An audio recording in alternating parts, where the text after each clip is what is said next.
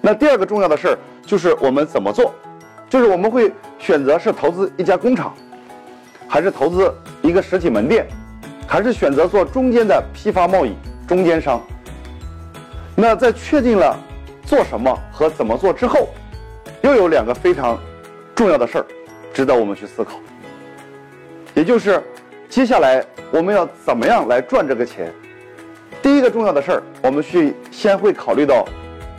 如何提高收入？那我们在思考如何提高收入的过程，又会思考三件事。第一个就是我会用什么样的方法来提高我的客流量。